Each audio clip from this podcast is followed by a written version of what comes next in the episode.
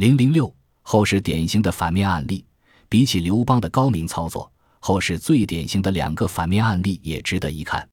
康熙高喊着“削一反，不削一反”的口号，逼反了本来态度游离的耿尚二藩，创下了一个历史记录。被以云南为基地的叛乱势力席卷了半个中国。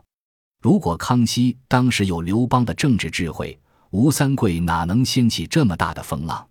不过，康熙毕竟是非常聪明的君主，很快察觉到了自己的失策，并且在三藩叛乱后手忙脚乱地宣称暂缓撤耿上二藩，后期成功分化了三位藩王。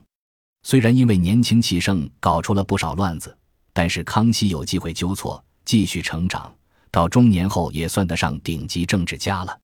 不过，康熙完全不需要为此感到尴尬，因为比起建文帝朱允炆的操作，他的小失误简直不算个事。朱允炆和他手下对刘邦留下的削藩教科书视而不见，